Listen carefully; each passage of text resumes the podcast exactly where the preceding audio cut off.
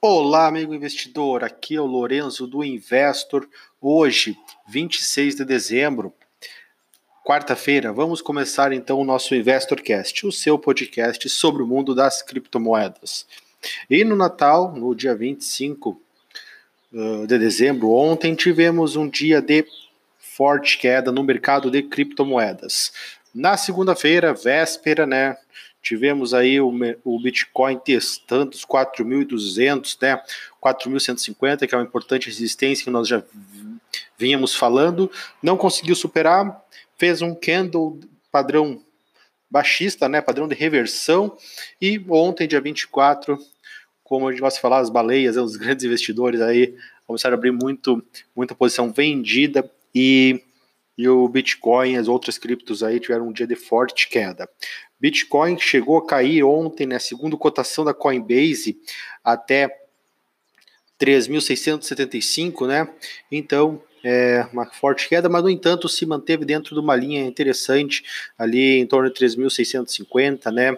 Não chegou a bater nisso. E o que, que acontece? Nos próximos dias, se ele continuar se comportando nessa faixa, até oscilando de forma mais significativa entre 3.650 e 4.150, a gente pode estar for, formando aí uma bandeira, né?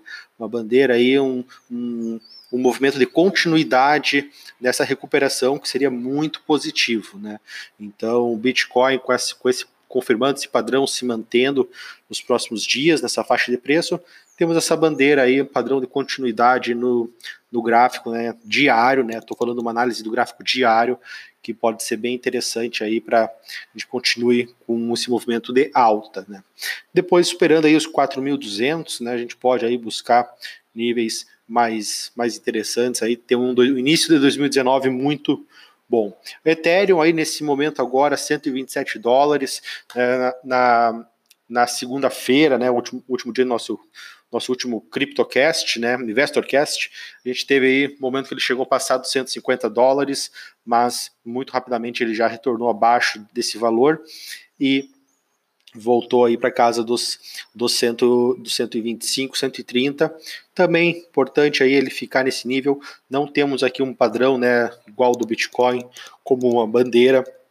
A alta foi mais foi mais rápida, né, do, do, do Ethereum aí, que ele saiu da faixa dos 80 para 150 de forma muito rápida, é, disparando, né? Então, a gente segue, segue monitorando até o, o Arthur Rice, né, o CEO da BitMEX, falou que o Ethereum vai voltar a 200 após aí a retomada dos ICOs, né, em torno de 2020.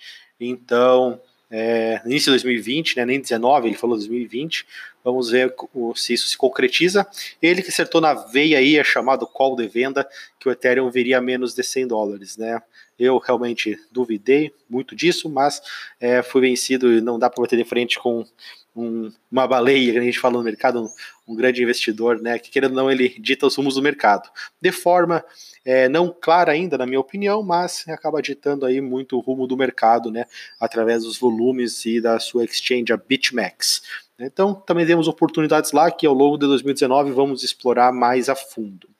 Então, momento aí, é, essa retração né, de ontem, hoje aí o mercado opera estável, né, leve queda, Bitcoin menos de 1%, também Ethereum menos de 1%, é, Bitcoin Cash e EOS né, estão em leve alta nesse momento, né, conforme cotações aqui é, que eu acompanho na Coinbase e também na da Kraken, né, no caso de EOS. Então, é o mercado hoje mais estável. Hoje já considero um ponto. Eu, segunda-feira, não, não falei, né, não recomendava compra né, para curto prazo.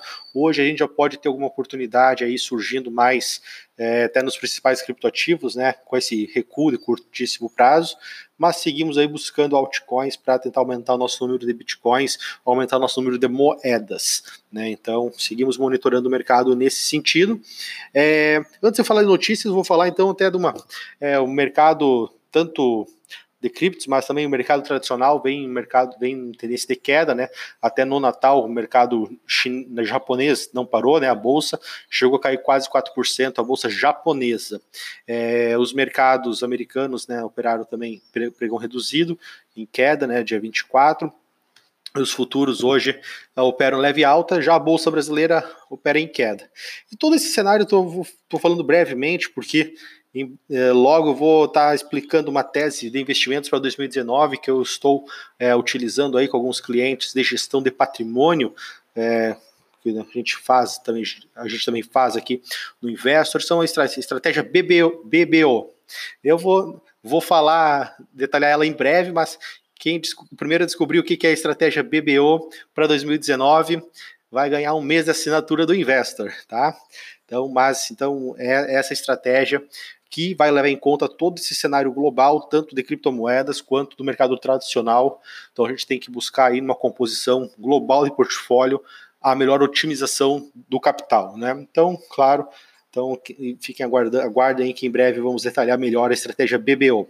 Falando um pouco de notícias, então, né? Final, eh, final de semana, não, feriado de Natal, é, duas notícias de mineração, tanto a, Bit, a Bitmain, que planeja cortar até 50% da sua força de, de trabalho, sua mão de obra, mostra aí o hype que ela teve, né? E realmente o mercado agora está purificando é, as empresas menos eficientes. O grupo GMO, que é um grupo de indústrias, né, de manufatura muito grande, é, encerrou seu projeto de mineração, né, de produção de ASICs e, e, e de mineração em si, é, depois de perder aí 300 milhões de dólares nessa empreitada. Então, quem não é eficiente está sendo jogado para fora do mercado.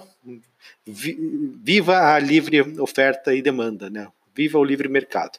É, volume interessante, né? Que nos últimos dias, na última semana aí, Uh, os volumes negociados de Bitcoin e Ethereum é, bateram nas máximas de sete meses. Então, isso mostra que o mercado está mais aquecido e realmente pode estar tá sendo um sinal para o bom início de 2000, 2019. Sobre o Bitcoin Private, eu tinha falado né, sobre a pré-mineração das moedas que ocorreram, né, no, que o estudo da Coinmetrics identificou. No entanto, para nós vermos como uma, a conversa, a comunidade, buscando o melhor para as pessoas. Acabou que o Bitcoin Private, a equipe, é, já planeja um hard fork para eliminar essas moedas pré-mineradas. Eles alegam aí que não, não tinham noção, né, não sabiam de, de, desse caso. Então, é um hard fork para eliminar esses 2 milhões de moedas que foram pré-minerados. Então, é interessante notícia aí, vamos manter, manter o olho e acompanhar como vai ocorrer isso de agora em diante, né, nos próximos desdobramentos.